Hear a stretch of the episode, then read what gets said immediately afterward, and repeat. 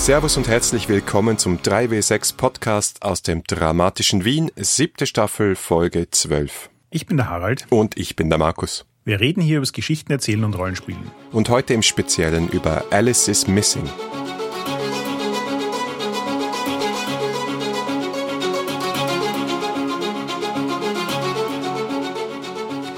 Ja, wir sind mitten in unserer Reihe zu Alice is Missing. Letztes Mal haben wir angefangen mit Teen Drama, einer Genrefolge. Und diesmal werden wir über das System oder das Spiel selbst reden.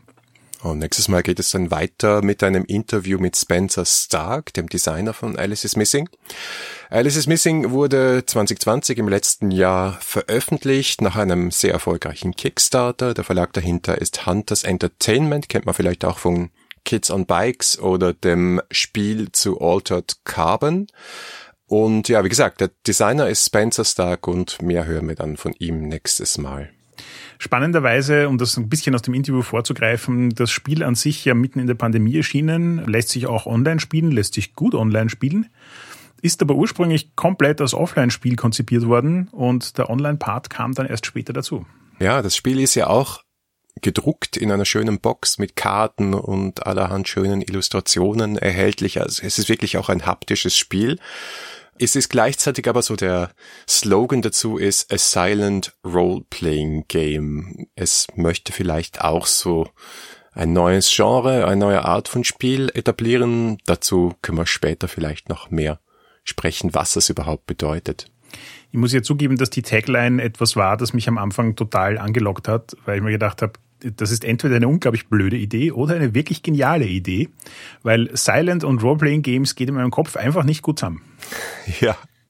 Was ist es denn wirklich? Es ist banal gesagt ein One-Shot-Spiel. Es geht um das Verschwinden einer Schülerin namens Alice Briarwood in einem verschlafenen Städtchen namens Silent Falls in Nordkalifornien und im Wesentlichen ist es eigentlich so ein Detektivabenteuer. Also die Charaktere, alle Charaktere sind gewissermaßen vorgegeben. Sie sind Freunde von Alice, die versuchen über Hinweise herauszufinden, was hier wirklich passiert ist und sie am Ende zu finden.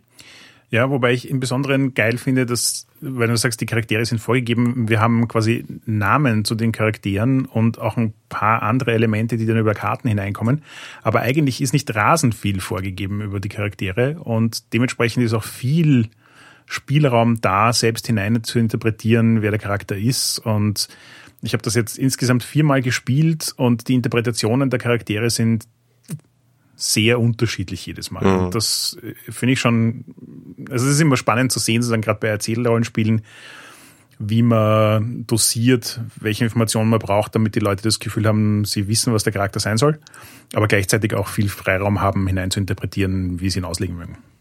Ja, und genauso wie die Charaktere ist im Wesentlichen auch die Spielleitung über Karten abgehandelt. Das heißt, es gibt keine Person, die die Spielleitung übernimmt. Es ist natürlich immer gut, wenn jemand das Spiel erklärt und moderiert und einmal durchgelesen hat.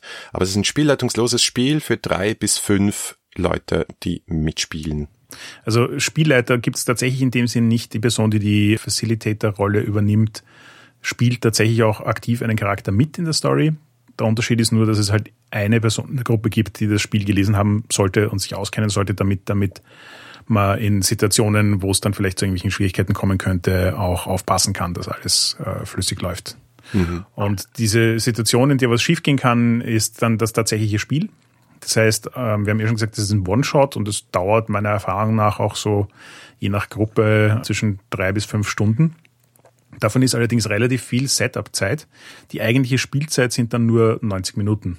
Und diese 90 Minuten finden dann tatsächlich stumm statt und es wird gespielt über Textnachrichten in einer App wie zum Beispiel WhatsApp oder Telegram oder was auch immer ihr gerade installiert habt. Man kann natürlich auch mit Discord spielen, aber klar ist, man übernimmt eine Rolle im Telefon einer anderen Person und schreibt sich Nachrichten und das ist dann das eigentliche Spiel. Und da fand ich tatsächlich auch schon spannend, wie sehr die unterschiedlichen Ansätze hier funktionieren. Also das physische Spiel, wo du tatsächlich als Gruppe an einem Tisch sitzt und die Karten nutzt, um das ganze Spiel aufzusetzen und so weiter, endet dann eben auch in dieser 90-Minuten-Session, wo am Tisch alle in ihr Handy starren, was gleichzeitig sich unglaublich passend dafür angefühlt hat, wie Teenager heutzutage miteinander Zeit verbringen. Und auf der anderen Seite aber auch ähm, so eine ganz eigene Atmosphäre schafft, weil du sitzt ja noch immer am Tisch, du kannst die anderen Leute anschauen und du kriegst Reaktionen mit, also es gibt so eine unausgesprochene Ebene, die ziemlich gut funktioniert. Während wenn du das Ganze online spielst und eben übers Handy tippst, fallen alle diese Cues ja weg. Du bist tatsächlich alleine in einem Raum und die anderen sind nicht da und die einzige Kommunikation, die du hast, ist über die Chat-App. Und das schafft eine ganz, ganz eigene Atmosphäre. Und zwar finde ich eine wesentlich intensivere Atmosphäre, als wenn du das zum Beispiel über einen Discord-Server spielst. Also er stellt auf der Website auch tatsächlich ein Setup für einen Discord-Server zur Verfügung, dass du das auch so spielen kannst, dass du es auf einer Tastatur tippen kannst. Aber der Unterschied, ob ich das am Handy auf einer Tastatur tippe oder am Computer auf einer Tastatur, ist riesengroß. Ja, ich habe auch davon abgesehen, ich habe es ja bei der 3W6Con Online 2020 angeboten und das erste Mal mit einigen von euch gespielt und ich habe mich auch fürs Handy entschieden, weil es sich einfach, ich glaube, es ist einfach ein Immersionsthema. Ja, wenn dann eine Nachricht aufpoppt auf deinem Handy und da steht der Charaktername, dann vergisst du auch sehr schnell, wer eigentlich die Person ist, die das gerade spielt, weil es ist ja auch völlig egal. Du siehst dann von deinem Charakter eine Nachricht und du musst das in den Plot einordnen, das, was gerade passiert und damit ist dein Hirn beschäftigt. Ja, du kannst dann nicht noch drüber nachdenken, ah, was hat jetzt der Person XY dafür einen Mist zusammengeschrieben. Es ist der Charakter, ja. Also es ist eine seltsame Art von Immersion und der Zeitdruck, in Anführungszeichen, kommt auch noch dazu. Der Soundtrack, der im Hintergrund dudelt. Es war schon ein sehr spezielles Spielerlebnis. Mhm. Da habe ich übrigens tatsächlich in der letzten Runde einen interessanten Moment gehabt, wo ich nämlich am Ende des Spiels gemerkt habe, dass ich in meinem Kopf die Charaktere und die Spieler falsch zugeordnet hatte. Also ich habe die ganze Zeit geglaubt, dass der eine Charakter von A und der andere Charakter von B gespielt wird, dabei war es aber umgekehrt. ja. Und es, es, für Spielerleben an sich ist es ja vollkommen egal. Ja. Mhm. Es ist, wer den Charakter spielt, macht keinen Unterschied. Und wie du sagst, du kommst auch nicht viel dazu, darüber nachzudenken, wer der Spieler dahinter ist ja, also das, das, das löst eben tatsächlich auch viel in der, in der Immersion aus. Und ich glaube eben, der Unterschied, so wie du es gesagt hast, ist auch so ein bisschen dieser Stressfaktor. Wenn du das quasi am Computer mit einer Tastatur spielst, kannst du jetzt viel schneller tippen und kannst viel schneller auf Sachen reagieren. Das nimmt so ein bisschen den Stressfaktor raus und der Stressfaktor trägt in der Geschichte einfach auch viel zu diesem äh, starken Bleed bei, das es hat. Mhm. Erklär vielleicht nochmal kurz, was Bleed ist. Bleed ist, wenn die Emotionen zwischen Spiel- und Realitätsebene sich bewegen können. Also es gibt Bleed in und Bleed out. In einem Fall ähm, kommen deine persönlichen, realen Emotionen ins Spiel mit hinein. Du hast einen schlechten Tag gehabt und deswegen verhält sich dein Charakter jetzt irgendwie anders, als er das sollte. Und das andere ist, wenn die Emotionen, die das Spiel produziert, sich in den Alltag übertragen und du quasi für dein normales Leben mitnimmst, was du in dem Spiel gefühlt hast. Ich persönlich bin ein großer Fan von also zumindest Bleed Out, wo das Spiel Emotionen produziert, die sich in mein reales Leben übertragen, weil es, das ist so, so stark und urtümlich. Ja, das ist so, da hast du ein Erlebnis, das tatsächlich einen nachhaltigen Effekt auf dich hat. Ja. Und nicht nur so, ich habe nebenbei was geschaut und zwei Minuten später habe ich schon wieder vergessen. Er ist auch ein guter Übergang zum Spielabend, den wir jetzt heute ein bisschen durchgehen möchten, um euch auch zu zeigen, wie diese Emotionen ausgelöst werden und wie das mechanisch funktioniert. Am Anfang steht natürlich, Safety muss ja bei der Thematik, bei den, der Art von Figuren und bei dieser Art von Spiel. Sie stellen da explizit drei Sicherheitstechniken vor, die euch, liebe Hörerinnen und Hörer, wahrscheinlich schon bekannt sind. Sagen wir trotzdem mal kurz, was es sind. Es sind nämlich Lines and Veils, die Open Door Policy und die X-Karte. Äh, Lines and Veils, kurz gesagt, du stellst fest, du legst fest oder jede einzelne Person legt fest, was sind die Grenzen, die wir hier nicht überschreiten wollen, was sind, was wollen wir einfach nicht im Spiel haben, ja, vorab und was sind Dinge, die man in den Plot einarbeiten kann, wo wir aber keine große Beschreibung wollen, dann nicht ins Detail gehen wollen. Und das kann man dann zum Beispiel in ein Dokument schreiben oder am Anfang in den Gruppenchat hier in dem Fall, damit alle ein Gefühl dafür haben, wo es nicht hingehen soll. Open Door ist, glaube ich, gerade auch bei dem Spiel, das so ein bisschen Druck macht durch die Mechanismen, ganz wichtig. Das heißt nämlich einfach nur, wenn du nicht mehr magst, dann geh. Und niemand wird dich dafür verurteilen, dass du jetzt dieses Spiel verlassen hast. Wenn du keinen Spaß mehr hast, dann geh. Und alle anderen müssen dann halt damit klarkommen und irgendwie um dich herumspielen oder abbrechen oder was auch immer. Dein eigenes Wohlbefinden ist definitiv wichtiger als dieses Spiel. Es ist nur ein Spiel. Und die X-Karte ist sicher ein altbekanntes Werkzeug. Das ist die Geschichte, wo wenn dann doch was aufkommt im Spiel, wo du sagst, na, mag ich nicht, das geht mir zu weit. In dem Fall machst du ein X in den Gruppenchat, wir spulen einen Moment zurück und machen es einfach anders und lassen das nicht geschehen. Und ich glaube, alle diese drei Dinge sind wichtig, vor allem aber wahrscheinlich Lines und Veils. Ich weiß nicht, ist in deinen Spielen mal was geixt worden? Es ist nichts geixt worden, aber ich habe im also in unserer Community durchaus interessante Diskussionen zu Safety Tools in dem Spiel geführt und ähm, dann auch im Interview noch so ein bisschen Sachen hinterfragt und fand das insofern spannend, weil das Spiel per se, so wie es das Setting aufsetzt, das heißt also die Namen der Charaktere, die Namen der Orte und so weiter, führen halt stark dazu, dass du so dieses Gefühl von amerikanischer Kleinstadt hast. Gleichzeitig sind die Namen allergrößtenteils so gewählt, dass sie eigentlich geschlechterneutral sind. Aber es sind auch Namen, die zumindest für mich als Deutschsprachigen nicht offensichtlich geschlechterneutral sind. Also da gibt's dann einen Charakter, der heißt Evan. Und Evan ist für mich eigentlich stark geankert als ein männlicher Name ist es aber rein technisch tatsächlich nicht. Und dann fragt man sich, hm, warum hat er nicht Namen gewählt, die expliziter als äh, nicht so festgelegt gelesen werden können, weil im Prinzip hätte ihn ja nichts davon abgehalten. Und wenn man dann die Regeln nochmal ordentlich liest, kommt man drauf, dass ganz, ganz explizit drinsteht, der Vorteil dieses Spiels ist, es hat ein Kartendeck. Das heißt, was auch immer an Tropes hier drin steckt, diskutiert es vorher drüber es ist eine Teenager, unter Anführungszeichen Murder Mystery, also zumindest Mystery Story. Das heißt, es kann sein, dass da drin irgendwelche Jobs vorkommen, die du einfach nicht haben willst. Kleinstadt, Beziehungskram oder Ismen oder ich weiß nicht was. Das Spiel weist ganz klar darauf hin, was auch immer davon im Spieldesign selbst drinsteckt an Karten. Nimm die Karten einfach raus, wenn du sie nicht drin haben willst. Und ansonsten eben über Lines and Wales und andere Safety Tools diskutiert im Vorfeld, was ihr im Spiel haben wollt und was nicht wie ihr die Sachen interpretieren wollt und wie nicht, damit das Spielerlebnis auch tatsächlich das ist, was ihr haben wollt. Und das fand ich extrem spannend, weil wir jetzt schon viel über Detektivgeschichten und so weiter diskutiert haben. Äh, es ist leicht möglich, in solchen Spielen Tropes drin zu haben, mit denen man sich nicht wohlfühlt. Und die Frage ist halt dann, fällt die Geschichte und das Erlebnis auseinander, wenn die nicht drin sind oder nicht? Oder schon? Alice is Missing ist da eigentlich relativ explizit, dass es sagt, nö, nö, also die Geschichte an sich funktioniert, egal welche dieser Tropes ihr verwendet. Lasst raus, was euch äh, ein schlechtes Gefühl erzeugt oder ändert die Sachen so ab, dass es für euch passt. Wir haben das in einer Runde ein wenig gemacht, also nicht im vollen Umfang, aber ein bisschen. Und das funktioniert. Und besonderes Addendum hier noch, es gibt quasi verschiedene Enden dieser Story. Und auch da ist die Aussage ganz klar, schaut euch das, also derjenige, der das facilitated, soll sich das vorher anschauen, soll das mit der Gruppe abklären. Das muss man ja nicht sehr direkt machen, man kann das ja auch so ein bisschen subtiler abfragen, in welche Richtung so quasi Safety Tool Cats, in welche Richtung soll die Geschichte gehen.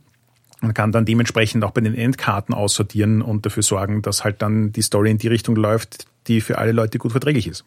Du spoilst dich auch nicht massiv, also vielleicht ein bisschen als Facilitator oder wenn du schon mal gespielt hast, aber wie du gesagt hast, die Interpretation der Karten ist ja das eigentliche Spielerlebnis.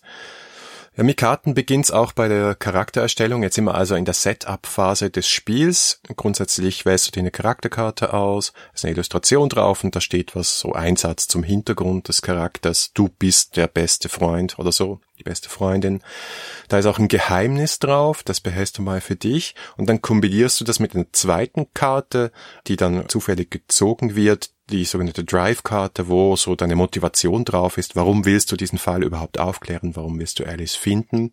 Und dann noch so Inspirationen für Beziehungen zu den anderen Charakteren. Das kann man sich vorstellen, so wie die Bande-Fragen bei Dungeon World. Und das ist dann das nächste, was du auch gleich machst und sagst, okay, von wem von euch glaube ich, dass er mich noch nie gemocht hat? Ja, und dann bildest du halt so dieses typische Beziehungsnetzwerk, das wir aus ganz vielen anderen erzählorientierten Rollenspielen kennen. Es ist übrigens diese Setup-Phase, in der meinem Erlebnis nach das Online-Spiel und das Offline-Spiel sich deutlich unterscheiden. Also die Online-Version, da gibt es ein eigenes Roll20-Playset dafür und das ist gut gemacht. Also es funktioniert. Man muss sich mal damit beschäftigen. Das heißt, es ist für den Facilitator ein bisschen mehr Aufwand durchzusteigen, wie das funktioniert und die Leute da durchzuführen. Vor allem, weil man unter Umständen den Leuten auch die Plattform noch dabei erklären muss. Aber in der physischen Variante funktioniert das unglaublich reibungslos. Also das ist so dieses du legst die Charakterkarten hin, Leute suchen sich was aus, dann teilst du zufällig die Drive-Karten aus und du bist in fünf Minuten fertig damit. Dann stellt jeder mal seinen Charakter, so wie er ihn derzeit gerade sieht, vor und klärt die Beziehungsfragen und du bist mit diesem Charakter-Setup in wirklich kurzer Zeit durch. Das dauert meiner Erfahrung nach in der Online-Version ein bisschen länger. Ja, aber dann haben wir schon Charaktere und dann machen wir etwas, was mir ein bisschen bekannt vorgekommen ist aus Ten Candles, ist ja auch okay, wenn man sich inspirieren lässt, nämlich wir nehmen eine Voicemail auf. Wir nehmen also eine Nachricht an Alice auf und zwar ist das die letzte Nachricht, die ihr per Mobilbox geschickt habt, bevor ihr erfahren habt, dass Alice verschwunden ist und die bewahren wir dann mal auf für den Schluss. Wobei ich finde, dass Alice is Missing da einen essentiellen Unterschied zu Ten Candles macht und den finde ich sehr gut. In Ten Candles ist es ja so, dass du quasi die letzte Voicemail aufnimmst, die dein Charakter bei irgendjemandem hinterlassen hat. Es geht so ein bisschen darum, den Connext zwischen bevor die Charaktere in die Situation geraten sind äh, und am Ende, wo dann quasi alle verstorben sind, herzustellen. Und das macht halt eine ganz eigene Form von Emotional Bleed. Wohingegen bei Alice habe ich das Erlebnis gehabt, dass es tatsächlich relativ viel zur Story beiträgt. Weil du hast ja einen spezifischen Charakter mit bestimmten Motivationen und einer bestimmten Beziehung zu ihr. Und dementsprechend ist die Aufgabenstellung für die Voicemail auch mm, präziser definiert, als es das bei Ten Candles ist. Und auch hier hörst du dir die Voice Messages zum Schluss dann wieder an. Und dann machen die aber so einen schönen Bogen. Das heißt, du siehst sozusagen, welche von den Stories, die du in dieser Voicemail angerissen hast, tatsächlich vorgekommen sind in der Session, welche vielleicht nicht vorgekommen sind und ähm, welche sich irgendwie anders entwickelt haben. Und damit macht es irgendwie so einen schönen Bogen an das Ganze dran, der die tatsächlich die Geschichte erweitert und bereichert, wohingegen das bei Ten Candles meiner Meinung nach nicht so der Fall war. Ja, okay, sehe ich überhaupt nicht so. Für mich ist das komplett dasselbe. Also auch die Voice Messages von Ten Candles haben immer wunderbar in die Geschichte hineingespielt, weil du nimmst es ja am Anfang auf, speicherst es in deinem Hinterkopf ab und baust es automatisch in die Story wieder ein. Also ich glaube, es ist genau dieselbe Logik, was auch total fein ist. Das ist übrigens auch ein Fall, wo ähm, Online-Spiel und Offline-Spiel sich ein bisschen unterscheiden, weil in der Online-Version hast du natürlich gut die Möglichkeit, das ganze Setup ähm, im Vorfeld zu machen. Das heißt, du musst das nicht tatsächlich in der Session machen, du kannst es auch vor der Session schon machen. Vor allem für die Voice Memos hat das dann halt den Vorteil, dass du dir ein bisschen mehr Zeit nehmen kannst, um da irgendwas zu produzieren.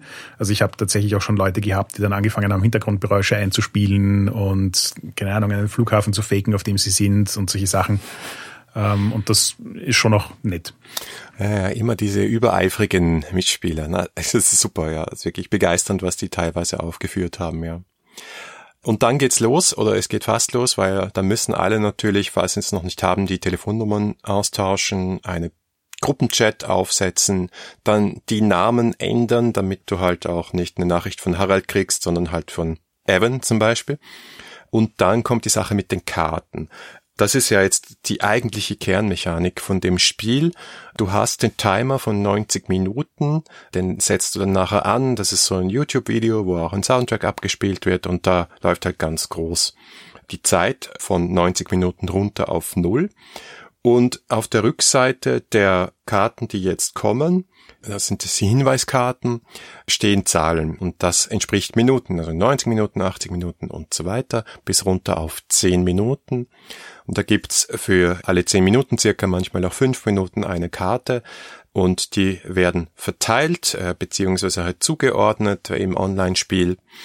Und wenn du die 70-Minuten-Karte hast, hast du halt die Aufgabe, wenn die 70 Minuten erreicht sind, also 20 Minuten des Spiels vergangen, deckst du die Karte auf und dann steht drauf, was du machen musst. Meistens ist es so, dass du aufgefordert wirst, zum Beispiel einen Verdacht auszusprechen oder es ist irgendetwas Spezielles passiert und es sind eine Interaktion mit den anderen Karten, die auf dem Tisch liegen und diese anderen Karten, die auf dem Tisch liegen, sind Karten mit verdächtigen Personen und verdächtigen Orten.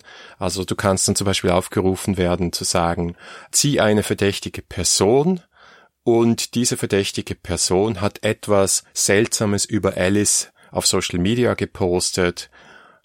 Und jetzt ist es deine Aufgabe, in einem Chat an alle oder an eine bestimmte Person diese Information ins Spiel hineinzubringen. Also ich schicke dann vielleicht dir eine Nachricht und sage, Evan, hast du gesehen, der Pfarrer hat ein äh, Video gepostet äh, in einer Instagram Story vor drei Tagen und da ist Alice drauf. Was hat er überhaupt mit ihr zu schaffen? Und dann geht der Plot weiter. Und da ist jetzt auch so einer der Punkte, wo sich ähm, Online und Offline wieder relativ stark unterscheiden. Also ich meine, wir sind jetzt noch in der Setup-Phase, nicht in der eigentlichen Spielphase. Ähm, macht man das, was du gerade beschrieben hast, hantiert so mit den Karten. Und da läuft ja nebenbei dieser Soundtrack und der Soundtrack ist auch so aufgebaut, dass er jedes Mal, wenn so ein Time Point kommt, wo du mit einer Karte was tun sollst, gibt es ein eigenes Geräusch dazu. Und das heißt, wenn du online spielst, hat jeder für sich diesen quasi Timer und Soundtrack laufen und muss aber auch für sich aufpassen, welche Karte habe ich, zu welchem Zeitpunkt muss ich dann schauen, dass ich die verwende und so weiter. Und der Facilitator hat halt die Aufgabe zu schauen, ob das passiert.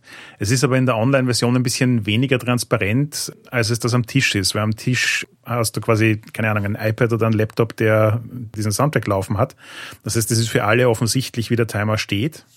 Und du siehst als Facilitator auch, ob jemand zu dem Zeitpunkt, wo der Timer aufgerufen wird, also jetzt die 70-Minuten-Karte dran wäre, ob quasi die Leute zu ihren Karten greifen und das durchschauen oder nicht. Und wenn nicht, dann kannst du sagen, wer hat denn die 70-Minuten-Karte? Mhm. Das ist online ein bisschen frickeliger. Also du kannst natürlich auch dann in den 70 Minuten, wenn nichts passiert, einfach eine Message an die Leute schreiben und sagen, du, ich glaube, du hast die 70-Minuten-Karte, ähm, bist eh gerade dran. Das funktioniert reibungsloser, wenn das in, in Persona passiert als online. Ja. Das ist tatsächlich ein bisschen ein Fallstrick und das ist in der Runde, die ich angeboten habe, passiert. Ich glaube, das passiert in fast jeder Runde, dass man zumindest wen darauf hinweisen muss oder dann irgendwie denkt, irgendwas, irgendwas hat hier gefehlt. Da ist der einfache Fall tatsächlich noch, dass du jemanden darauf hinweisen musst, dass er gerade die Karte nicht angeschaut hat, weil natürlich der Timer rennt weiter. Das heißt, je später du die Karte anschaust, desto weniger Zeit hast du, das in die Story hineinzubringen. Und wenn du dann im Worst-Case-Fall irgendwie versuchst, zwei Informationen relativ zeitgleich reinzubringen, dann fängt es an, chaotisch zu werden. Ja. Und ich hatte auch einmal einen Fall in einem Online-Spiel, wo jemand die äh, 10-Minuten-Karte bekommen hat und dann aber nicht dran gedacht hat, dass das heißt, dass er sie bei zehn Minuten anschaut, sondern hat sie sofort angeschaut und versucht, ins Spiel hineinzubringen. Oh oh. Und dann ist es endlos chaotisch geworden. Also dann, dann war wirklich irgendwie so der Schluss, war irgendwie so, was passiert hier? Ich habe keine Ahnung mehr, wer was tut. Ja. Ähm, da muss man tatsächlich aufpassen ein bisschen. Ja, weil die Karten bauen ja auch aufeinander auf. Jetzt nicht so ganz direkt, dass du äh, den Zeitpunkt nie vertauschen könntest, aber es ist so, dass die späteren Karten logischerweise die Spannung stärker in die Höhe treiben und die 10-Minuten-Karte ist der Schluss. Ja, also da wird in irgendeiner Art und Weise Alice halt gefunden. Und wenn sie gefunden wird, bevor Hinweise gefunden werden, dann ergibt das alles sehr wenig Sinn. Ich wollte noch darauf zurückkommen, was mit diesen Karten für Verdächtige und Orte ist. Da muss man nämlich im Setup auch noch was machen. Da springen wir noch mal kurz zurück. Du hast insgesamt fünf Orte und fünf Personen, jede Karte zweimal und die mischst du dann durch und ganz am Anfang noch im Setup wählt jeder eine dieser Karten aus und erzählt, was an dieser Karte verdächtig ist. Das heißt, du machst schon mal ein bisschen Setup für die Story, äh, streust Verdachtsmomente bezüglich Personen oder Orte und stellst mehr oder weniger die Frage, äh, da ist die alte Scheune, warum ist, gibt es einen Verdacht, dass der Ort, die alte Scheune, etwas mit Alice Verschwinden zu tun haben könnte, beziehungsweise was könnte dort vonstatten gegangen sein, ohne den ganzen Plot vorwegzunehmen. Genau. Das war auch für mich so ein bisschen so ein, ein Lernpunkt, weil etwas zu verbergen und auch andere Krimispiele auch oft auf solche Mechaniken kommen, nämlich dieses, du hast verdächtige Orte, verdächtige Personen, vielleicht verdächtige Gegenstände. Und die Frage ist, was macht sie verdächtig? Und dieses, was macht sie verdächtig, führt halt dann zu ganz viel Geschichte und damit auch zu der einen oder der anderen Auflösung eines Falls. Bei Alice, finde ich, haben sie das relativ gut gelöst im Sinne von, du hast eben so eine Handvoll an äh, Orten und Personen, du diskutierst am Anfang mal durch, was die verdächtig macht und dann kannst du das aber relativ gut ins Spiel hineinziehen. Das heißt, dass, dass du das am Anfang diskutierst, was sie verdächtig macht, stört nicht für den Gesamtfluss der Geschichte, die dann in diesen 90 Minuten passieren. Ja. Und die Karten, die Hinweiskarten, also die Minutenkarten, weisen dich auch darauf hin, beziehungsweise lösen auch aus, dass Karten aufgedeckt werden und Karten dann auch wieder verschwinden. Das ist dann dieser Cluedo-Effekt, so dieses Charakter X hat äh, mit Gegenstand Y im Raum Z das Opfer getötet also am Schluss bleiben zwei Karten übrig und da weißt du, diese Person ist verantwortlich und es ist passiert oder Alice ist am folgenden Ort. Das steht auf der 10-Minuten-Karte dann auch, wie Alice dort gefunden wird. Da gibt es positivere und negativere Enden. Also ich glaube, es ist eigentlich hauptsächlich zufällig, nicht? Äh, aber du hast eben vorher schon erwähnt, du kannst das ein bisschen steuern, indem du sagst, nein, ich will, ich will nicht, dass Alice stirbt.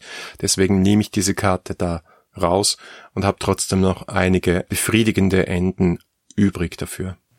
Das hat mich übrigens ziemlich beeindruckt. Also die allererste Session, die ich mit dir gespielt habe, da hat Alice ja überlebt. Und das macht ein wirklich intensives, positives Erlebnis. Also das ist so dieses quasi urviel Chaos und du weißt nicht, was abgeht. Du fängst an, mit den Charakteren zu bonden. Du beginnst eine Beziehung zu Alice aufzubauen. Und dann geht das alles gut aus. Und es ist so, so richtig so ein Stein von der Brust, wenn das Ganze vorbei ist. Und ich so, oh, das war ein Abenteuer. Ja? Mhm. Und die nächste Session, die ich gespielt habe, da ist es nicht gut ausgegangen. Und dann ist es ein, ein wirklich depressives Ende. Also es ist so emotional wirklich harter Tobak. Beides unglaublich spannende Bleed-Erlebnisse. Aber eben jetzt im Nachhinein betrachtet, nachdem ich das Spiel ein paar Mal gespielt habe, wäre das definitiv mein Tipp, dass der Facilitator mit allen am Anfang so ein bisschen ausloten sollte, welchen emotionalen Bleed sie heute gut aushalten können und dementsprechend die 10-Minuten-Karten auswählen sollte. Also es nimmt dem Spiel nichts weg, wenn man da Karten rausnimmt. Es ist das eine und das andere Ende ein, ein super intensives, sondern es geht, glaube ich, wirklich mehr darum, was ist so die Tagesverfassung aller Spieler und was ist so die emotionale, das emotionale Erlebnis, das mit den Leuten am besten in Resonanz geht momentan. Mhm. Und dann gibt's noch eine Sorte Karten, die mir ein bisschen Kopfzerbrechen gemacht haben während des Spiels. Das sind die sogenannten Searching-Karten.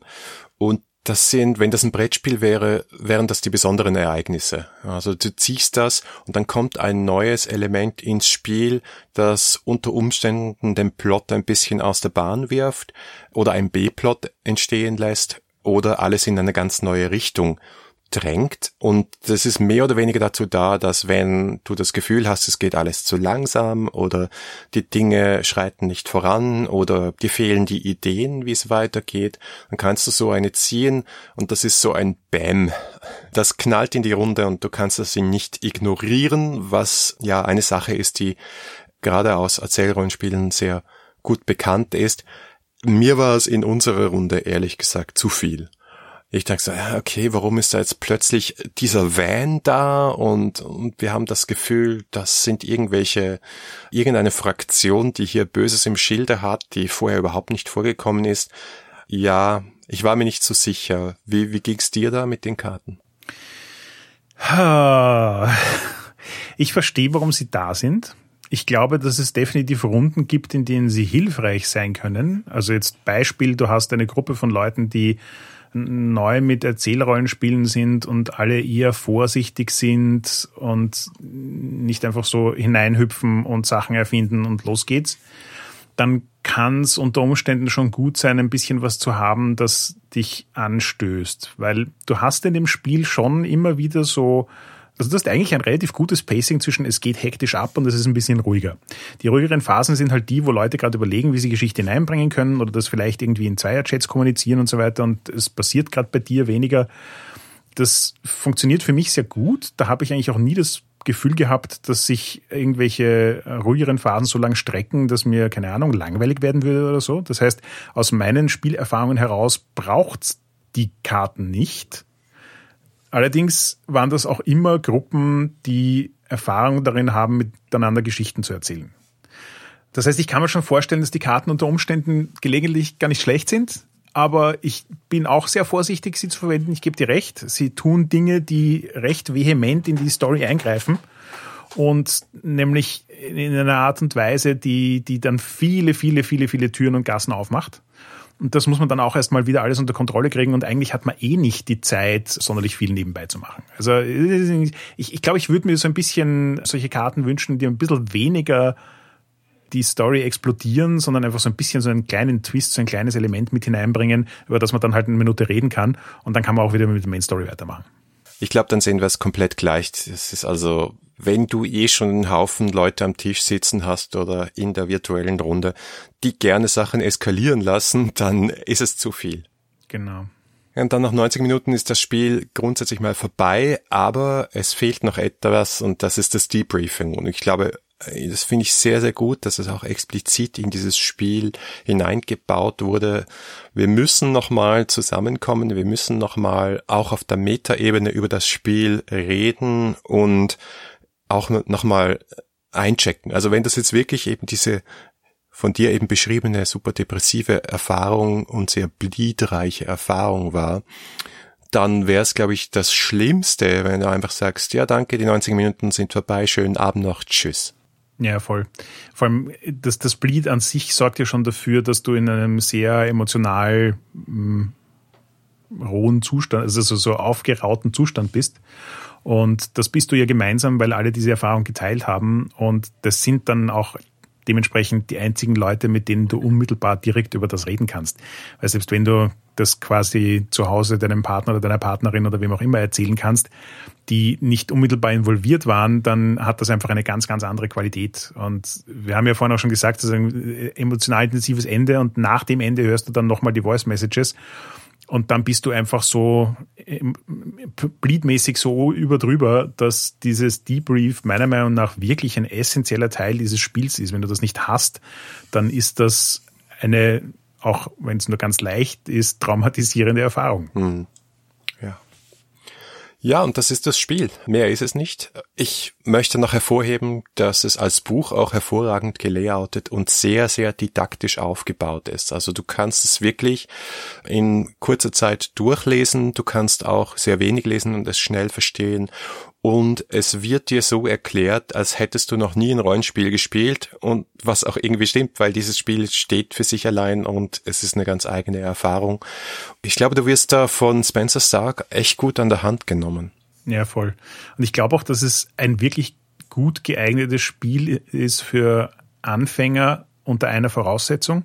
Also man muss es schon sozusagen so ein bisschen casten. Das heißt, wenn du Leute hast, die noch nie irgendwelche Erzählspiele oder Rollenspiele gespielt haben, kann das Spiel ein wirklich gutes für den Einstieg sein, vorausgesetzt, du hast eine Gruppe von Leuten, die mit diesem äh, Emotional Bleed-Thema umgehen können.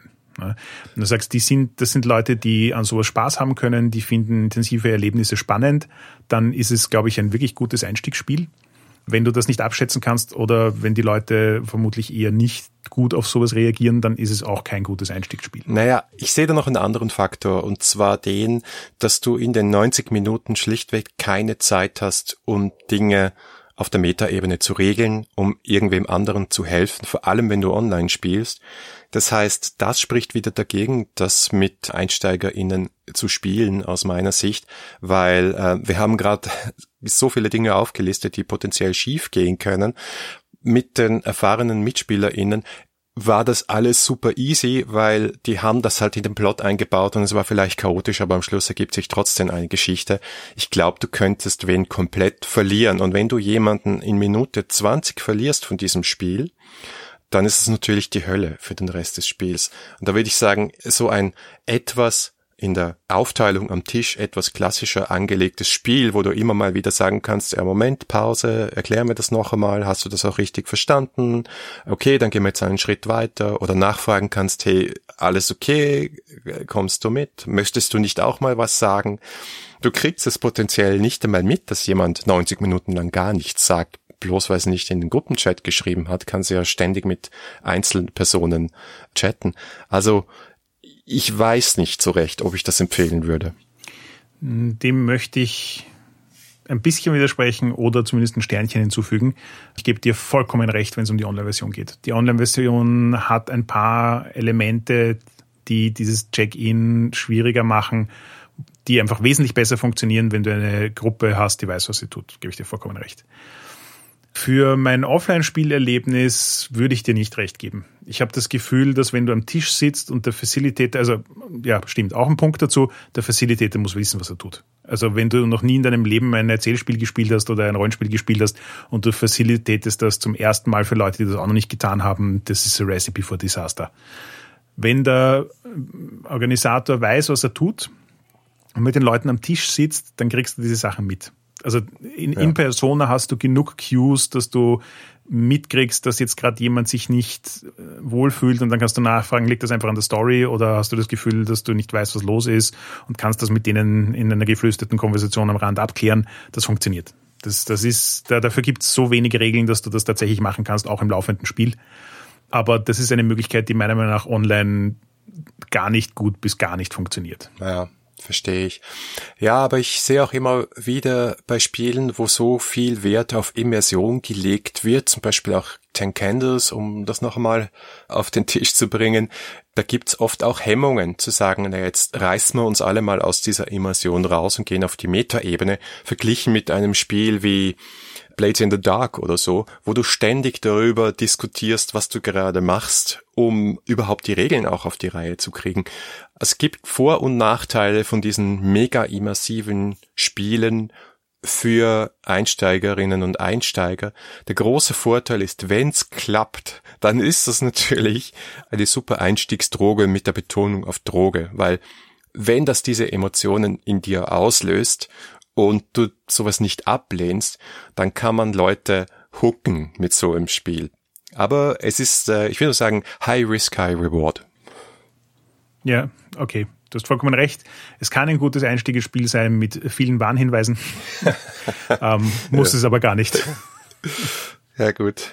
Ja, was könnte man sonst noch an Fazit oder an Bewertung sagen? Das Spiel haben wir jetzt, äh, es ist einfach nicht. Wir haben, wir haben das Spiel jetzt in dieser halben Stunde sehr detailliert schon erklären können. Es gibt ein paar Fallstricke, glaube ich, äh, vor allem online. Und dann kommt die Frage, die ich in der Diskussion um dieses Spiel immer wieder gehört habe von Leuten, die es nicht kennen. Wie steht's um die Wiederspielbarkeit? Ja, also ich persönlich habe die Wiederspielbarkeit also extrem hoch erlebt. Also ich bin aber auch jemand, der kein Problem damit hat, sich einen Film anzuschauen, wenn er die Story schon kennt. Und ich habe dementsprechend auch überhaupt kein Problem, ein und dieselbe Story immer wieder zu spielen. Ich habe das jetzt auch im letzten Jahr einfach gemerkt, weil ich so ein paar One-Shot-Spiele oder Few-Shot-Spiele mehrfach gespielt oder angeleitet habe. Und es ist, das ist einfach so ein Ding bei einem Erzähl- und Erzählerrollenspiel, dass Leute so viel unterschiedliche Elemente hineinbringen, dass keine Erzählung der Geschichte der nächsten Erzählung gleichen wird. Also es in, in der Essenz ist es vielleicht dieselbe Story, aber in den Details ist es einfach vollkommen unterschiedlich. Und das Gleiche habe ich einfach auch bei Alice erlebt. Es ist, ich habe das jetzt fünfmal, viermal gespielt und es war viermal ein anderes Spielerlebnis, es war viermal eine andere Story. Und ich glaube, dass es auch überhaupt kein Problem ist, dieses Spiel 50 Mal zu spielen. Wo ich bei der Wiederspielbarkeit meine Bedenken habe, ist, wie oft das quasi mit derselben Gruppe funktioniert. Also ich glaube, dass es tatsächlich auch ein Spiel ist, das du mit denselben Leuten mehrfach spielen kannst, aber wahrscheinlich nur drei, vier Mal. Ja. Ja, das glaube ich auch. Es ist es ist ein bisschen ein Eventspiel, ja, wo du sagst, okay, jetzt machen wir mal was Besonderes. Und wenn du jetzt eine fixe Heimgruppe hast, dann wirst du es wahrscheinlich nicht öfter als einmal oder einmal im Jahr oder so machen. Aber wenn du damit gut kannst, dass es im Prinzip eine Struktur ist, die vorgegeben ist, beziehungsweise dieselbe Art von Geschichte immer wieder ist. Das, darüber haben wir auch schon so oft gesprochen, dass es sehr oft für die Art von Spielen, die wir hier besprechen, sehr stark erzählorientierte Spiele, sehr oft so ist, dass sie sagen, wir möchten mit diesem Spiel eine bestimmte Art von Geschichte hervorrufen und diese kreativen Leitplanken, die sind relativ eng gesteckt.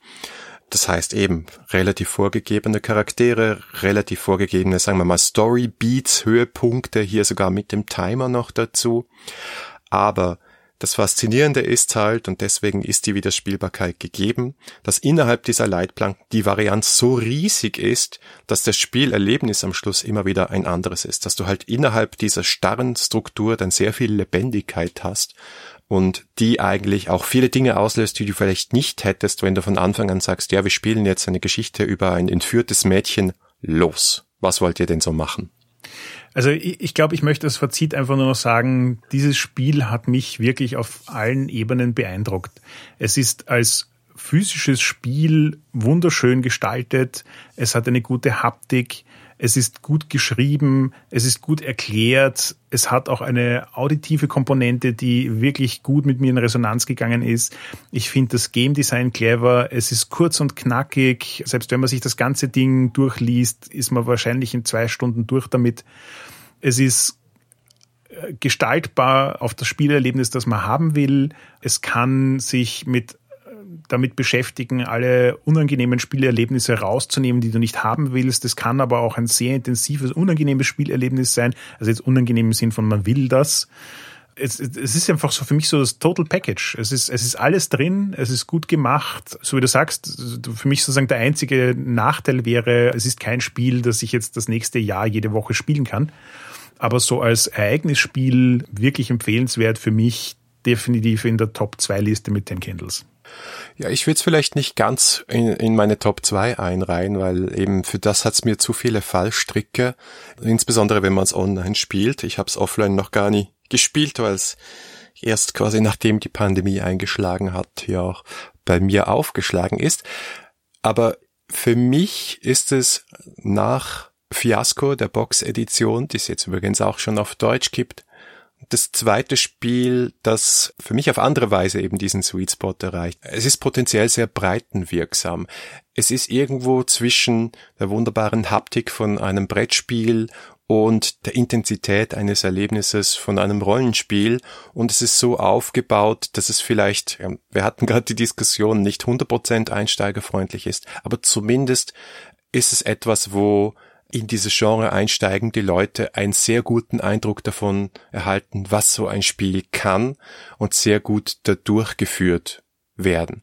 Also ich glaube, solche Spiele und, und ich habe das jetzt in den Interviews schon mit Jason Morningstar angesprochen, auch mit Spencer Stark. Ich bin mir ziemlich sicher, dass irgendwann so ein Spiel auf dem Massenmarkt einschlagen wird und plötzlich sehr, sehr viele Leute sagen werden, wow, Rollenspiele, super cool.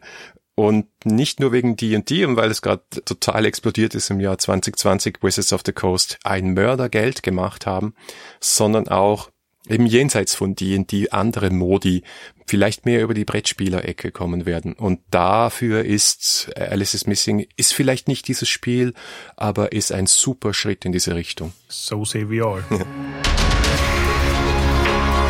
Danke fürs Zuhören. Das war die zwölfte Folge der siebten Staffel 3W6. Feedback lesen wir gerne auf Facebook, Twitter oder im Web unter 3W6FM. Und wenn ihr uns persönlich schreiben wollt, findet ihr Markus als Vienna und mich als Heckmüller auf Twitter. Wenn euch diese Folge gefallen hat, dann gebt uns doch eine Bewertung auf Apple Podcasts. Oder ihr unterstützt uns mit einem kleinen Beitrag auf Patreon. Danke fürs Zuhören und bis zum nächsten Mal.